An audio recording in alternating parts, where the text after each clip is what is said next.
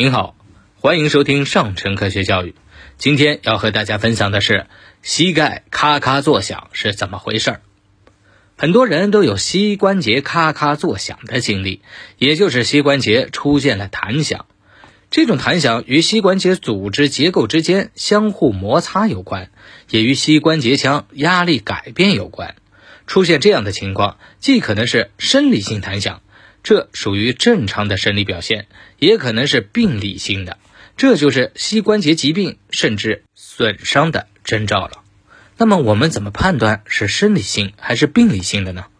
生理性的弹响主要是关节突然受拉时发生，关节腔自身具有负压来维持关节的相对稳定，在静止的时候，这种负压环境是稳定的，当关节突然受到牵拉力时。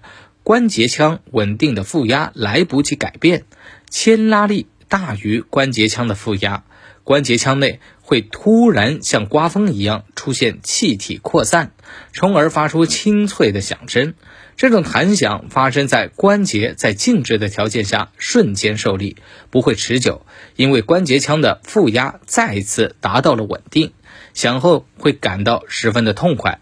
病理性的弹响。主要是关节结构的非正常摩擦造成。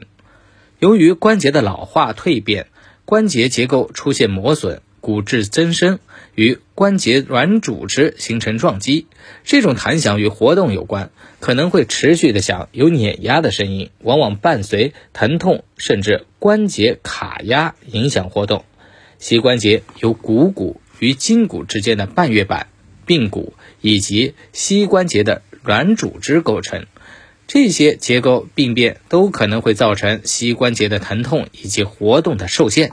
比如膝骨关节炎，主要是因为膝关节软骨磨损剥落造成，多发生于老年人，活动后疼痛会加重。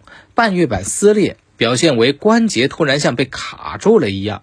类风湿关节炎往往表现为关节的僵硬、疼痛，但活动以后，这样的疼痛、僵硬反而会改善。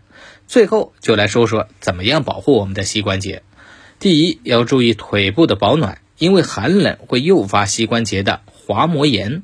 第二，要改善生活以及运动的方式，减少长时间膝关节负重活动，少爬楼梯，不要蹲太长的时间。剧烈运动的时候要带护膝，以及增加膝关节的稳定性。